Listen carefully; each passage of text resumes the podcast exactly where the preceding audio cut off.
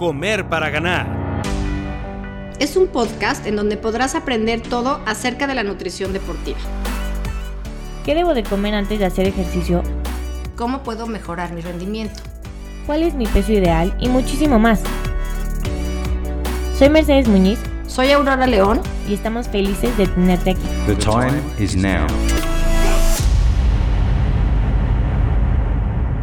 Bienvenidos a otro miércoles de Comer para Ganar. En el capítulo de hoy tenemos a una invitada súper especial. Está aquí con nosotros una de las nutriólogas del deporte más reconocidas en México. Ella es la nutrióloga de la Selección Nacional de Fútbol y el día de hoy viene a platicarnos la importancia que tiene una nutrióloga en un equipo deportivo. No solo de fútbol, pero también en otras disciplinas como el básquetbol, el béisbol, el hockey o el fútbol americano. Bienvenida, Beatriz Bullosa. Muchísimas gracias por estar aquí con nosotros. Hola, ¿cómo están? Una vez más aquí en un capítulo más de Comer para Ganar. Me es muy grato volverles a, presentar a la maestra Beatriz Boullosa Moreno, la nutrióloga de la Federación Mexicana de Fútbol, que nos va a platicar mucho sobre la alimentación en deportes de equipo en general. O sea, como dijo Mer, el deporte de equipo es muy diferente al deporte que hace una persona sola y sale y se va a nadar y sale y se va a correr tenemos que tomar en cuenta muchas cosas que Beatriz nos va a hacer favor de explicarnos, de decirnos esas diferencias, de explicarnos, primero que nada yo creo que consideras como un deporte de equipo, pero bueno, primero que nada bienvenida. Muchísimas gracias, feliz de estar aquí con ustedes y con toda su audiencia.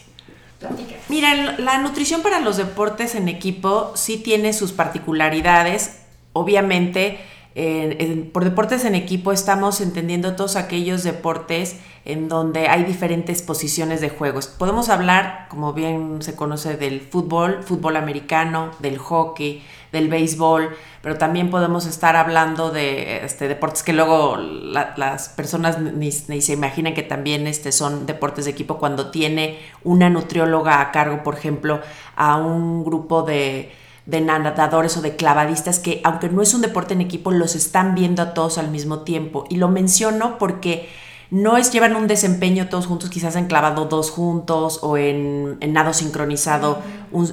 y, lo, lo, menciono porque ellos, aunque no es un deporte en equipo, los quieren generalizar. Y lo más delicado de un deporte en equipo es querer aplicar generalidades.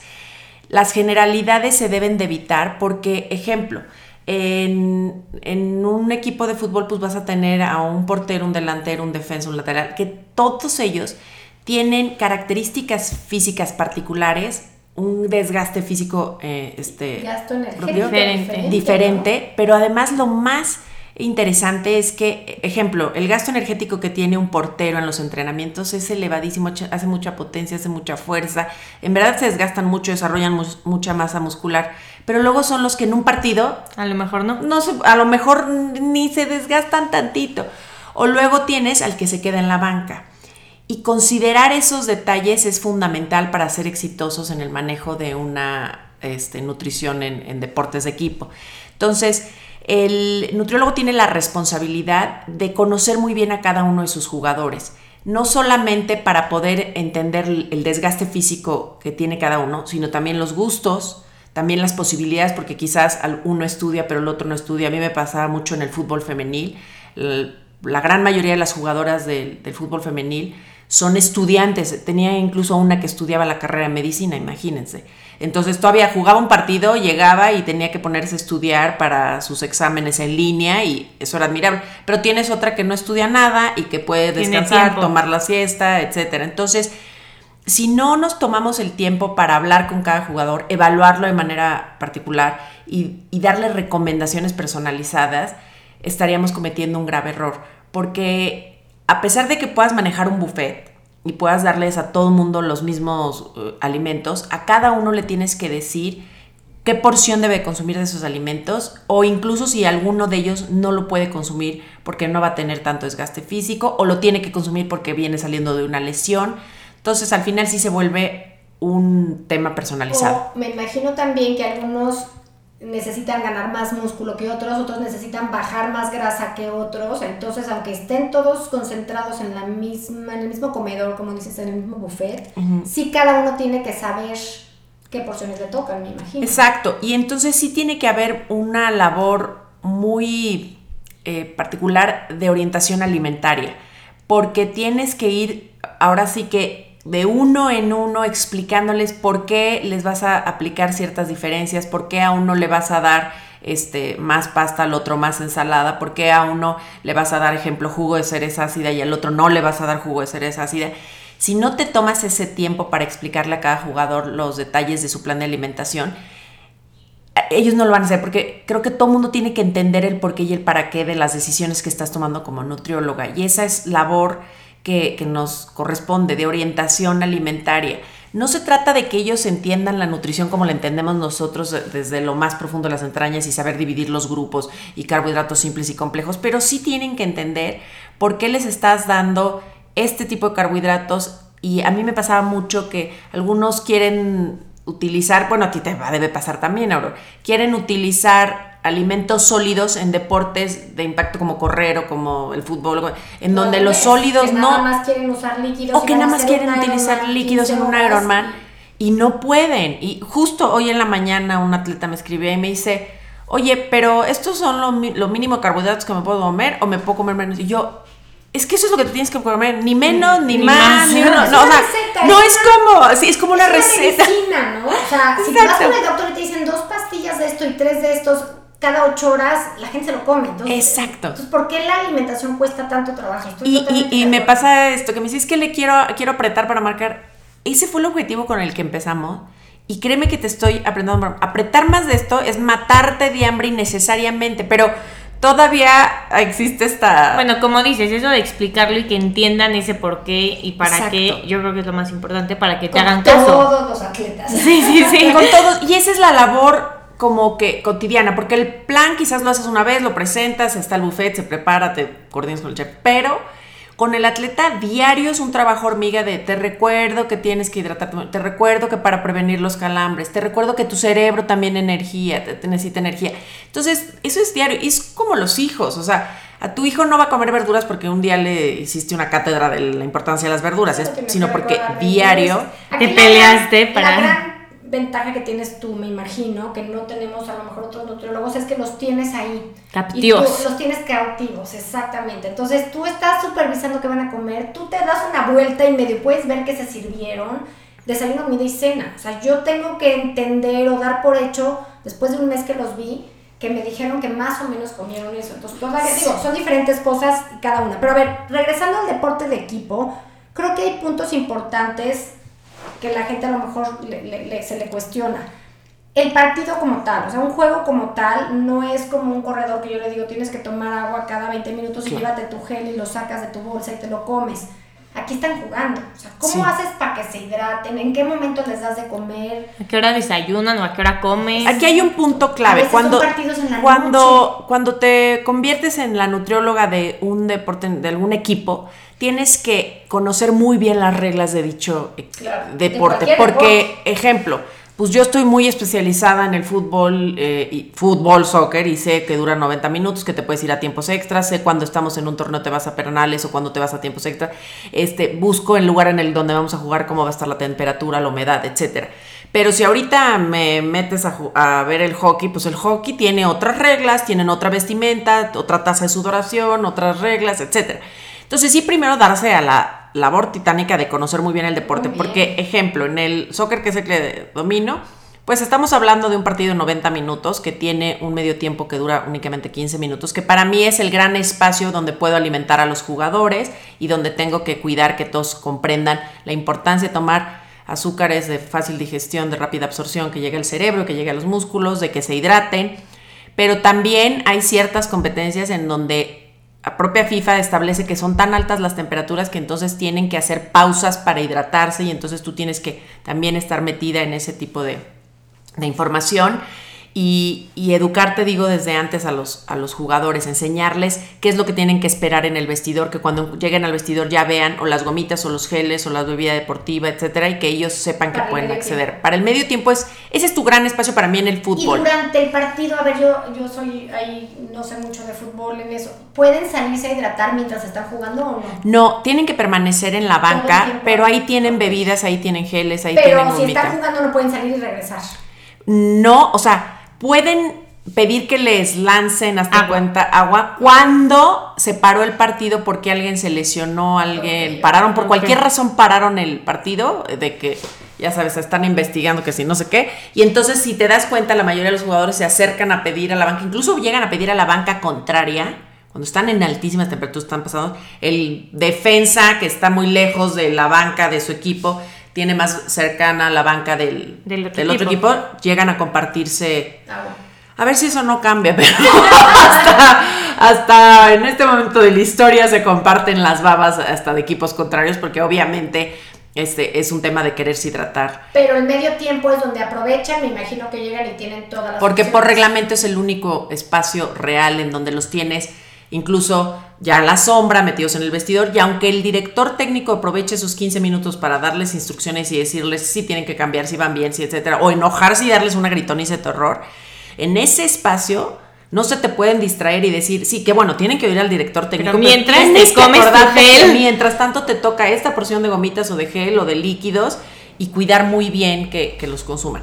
Si te llegas a ir a tiempos extras, el médico la- o los utileros, las personas que están en la banca, porque el nutriólogo no está en la No, banca, segunda- No estás en la banca. no, eh, están contados los lugares que están en la banca y esos lugares los define pues, cada equipo. El equipo decide si quiere tener dos médicos, un médico, un fisioterapeuta, cinco utileros, lo que quiera definir el equipo.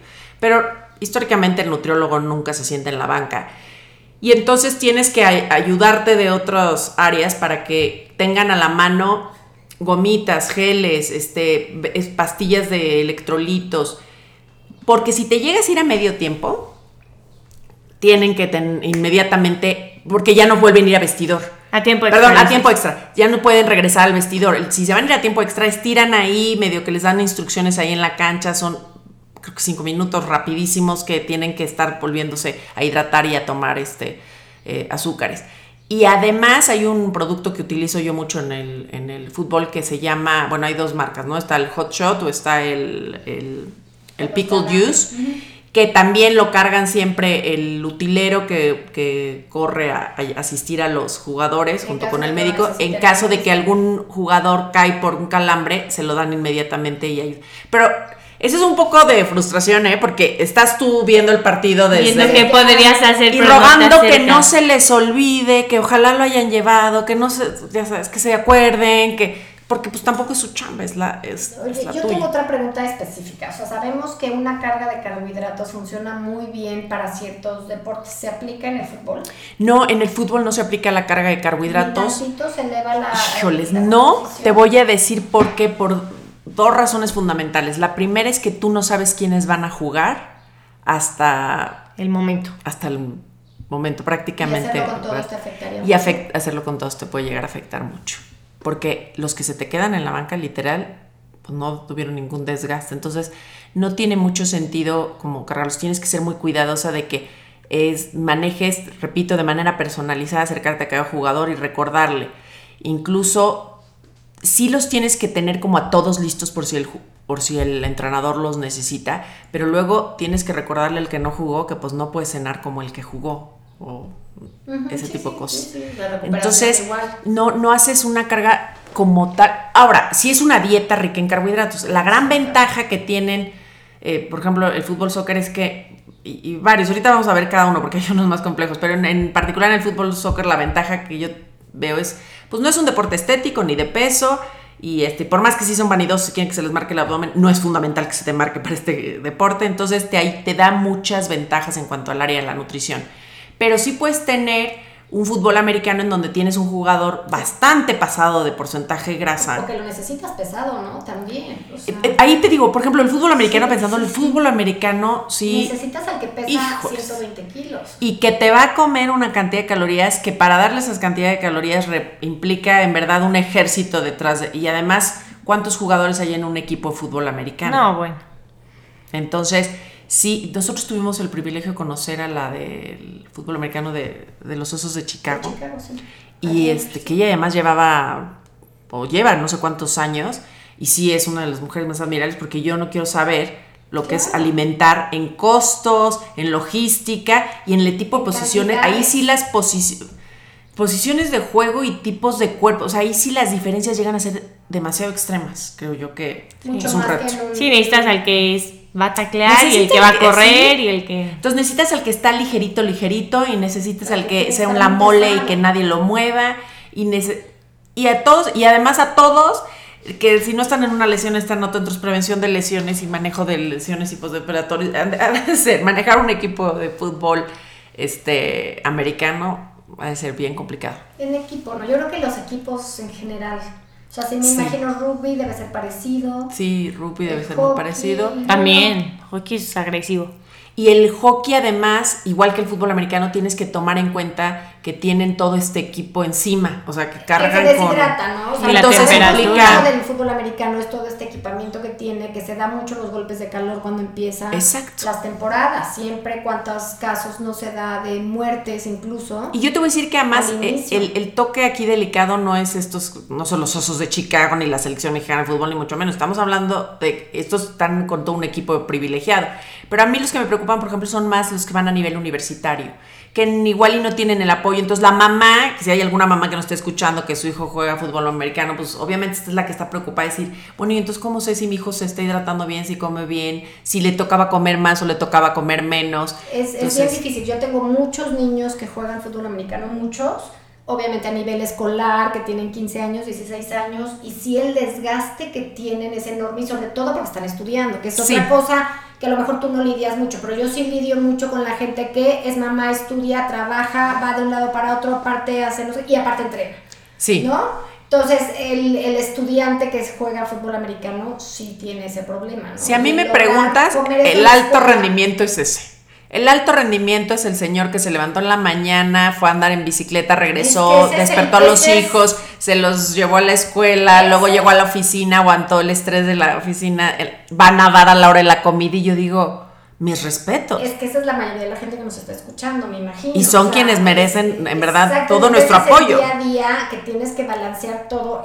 Tú la verdad es que es un privilegio del punto de vista nutriólogo, atleta, poder controlar lo que comen, poder decir tienes Sí. que dormir ocho horas, lo acabas de decir, tienes que dormir ocho horas.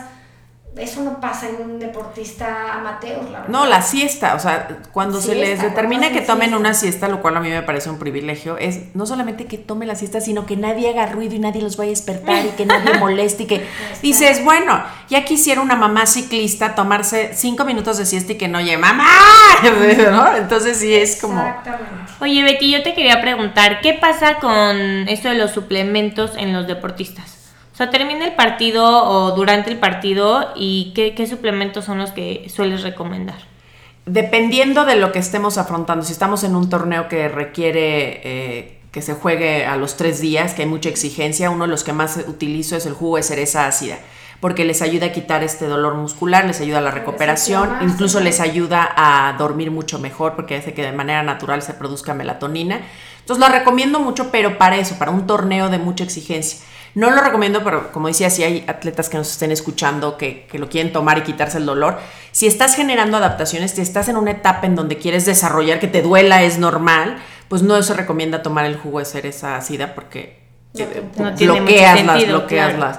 Pero, y sueros de leche ejemplo, utilizo mucho. Betabel, cosas así. El betabel Cosas- mucho, incluso este, hoy este, hablaba de eso con, con un grupo de atletas, de que por favor este, tomen en cuenta que si dejan de, de tomarlo se van a dar, eh, se van a sentir más cansados porque el jugo de betabel es un precursor del óxido nítrico que les ayuda a oxigenarse mejor y entonces sentirse, rendir muy bien. Entonces decían, ahorita lo puedo suspender, pues si lo quieres suspender te vas a sentir más cansado, te va a costar más, y de por sí...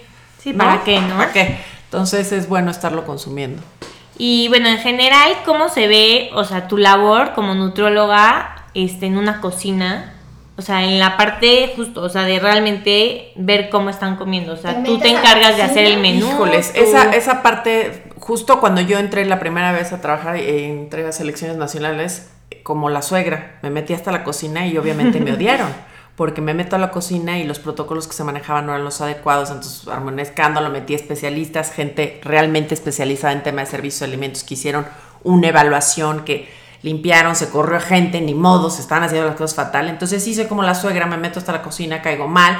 Una vez también en Honduras, por meterme a la cocina y ver que las condiciones no eran las adecuadas, tuvimos literal que estar desayunando, comiendo y cenando en un Denny's. No me se me va a olvidar porque eran insalubres las, las- Entonces, esa sí es nuestra Pero labor. sí es tu labor. Claro que es mi labor, checar, claro que es mi labor. que Es tu cocina, responsabilidad claro. 100% ver que tú haces el menú, pero que lo hayan entendido, sentarte con el chef, ver que, que lo entendió O sea, como el tú lo entendiste. Sí lo haces tú Sí, y vas a una sí. concentración. Todo el menú se- se- lo hago yo y te digo, llego incluso días antes, reviso, me platico con el chef, veo que se hayan consum- eh, comprado los ingredientes que se pidieron, que hayan entendido lo que La yo entendí, que no siempre elaborar. entienden lo que uno ¿Quiere decir? decir. Y pues es eso. Y, y te digo, y si no estás de acuerdo, pelearte. Yo, hay chefs que seguramente me odiaron porque les regresé pastas, porque decidí no se come ahí porque su cocina es un horror, en fin. Ah, habrá gente que no me quiere. Como en todo. como en todo. Como en todo, ni modo. Pues bueno, yo creo que, a ver, ¿qué otra cosa nos puedes decir así general? Pues un último consejo que le quisieras dar a algún atleta de equipo que no tenga, como dices, Ay. toda esta gente detrás. Justamente se lo quiero decir a, a todos y, y qué bueno porque ese es el mensaje para mí más importante. Que no esperen a que tengan, o incluso aunque tengan a una nutrióloga en su equipo, si ustedes no están sintiendo una atención personalizada, vayan a buscarla porque vale la pena tener ese apoyo, porque es fundamental eh, ir a buscar a una nutrióloga que te atienda de manera personal. Personalizado, ¿no? Yo creo que Totalmente. siempre apunto a eso, que Sí. cada deporte es diferente, cada atleta es diferente y cada necesidad es diferente. Entonces tiene que estar Que la receta hecha a la medida, ¿no? O A sea, la es como el medida. doctor si te va a mandar esta medicina y esta... o sea, Y si no te sientes misma. atendido, aunque tenga, ¿no? Les dieron a la nutrióloga de la universidad, qué bueno, qué padre, pero te ve una vez al mes y tus No necesidades son otras. Busquen, no, no es que sea mala onda la nutrióloga, no se da abasto, vayan y busquen apoyo de una de manera personal. Muchas gracias Betty por estar aquí con nosotros, por explicarnos tanto acerca de este deporte. ¿Dónde te podemos encontrar, Betty? Yo creo que la gente que nos escucha quiere saber de ti. ¿Tus redes sociales? Eh, estoy mucho en Instagram, es donde soy más activa, estoy como Bea Boullosa, también me pueden encontrar en Facebook como Beatriz Boullosa, pero sobre todo en, en el Facebook de la Federación Mexicana de Nutrición Deportiva subimos mucha información que les puede ser de utilidad. Eso creo que no se mencionó. Beatriz es la presidenta de la Federación Mexicana de Nutrición Deportiva y como dice ella, en la página de la federación se puede encontrar muchísima información. Entonces, Vamos a estar síguenos, poniendo todas estas cuentas en nuestras redes para que las puedan seguir muy fácil. eh, la- Si te gustó este capítulo, compártelo y no dejes de seguirnos en nuestras redes sociales como arroba comer para ganar.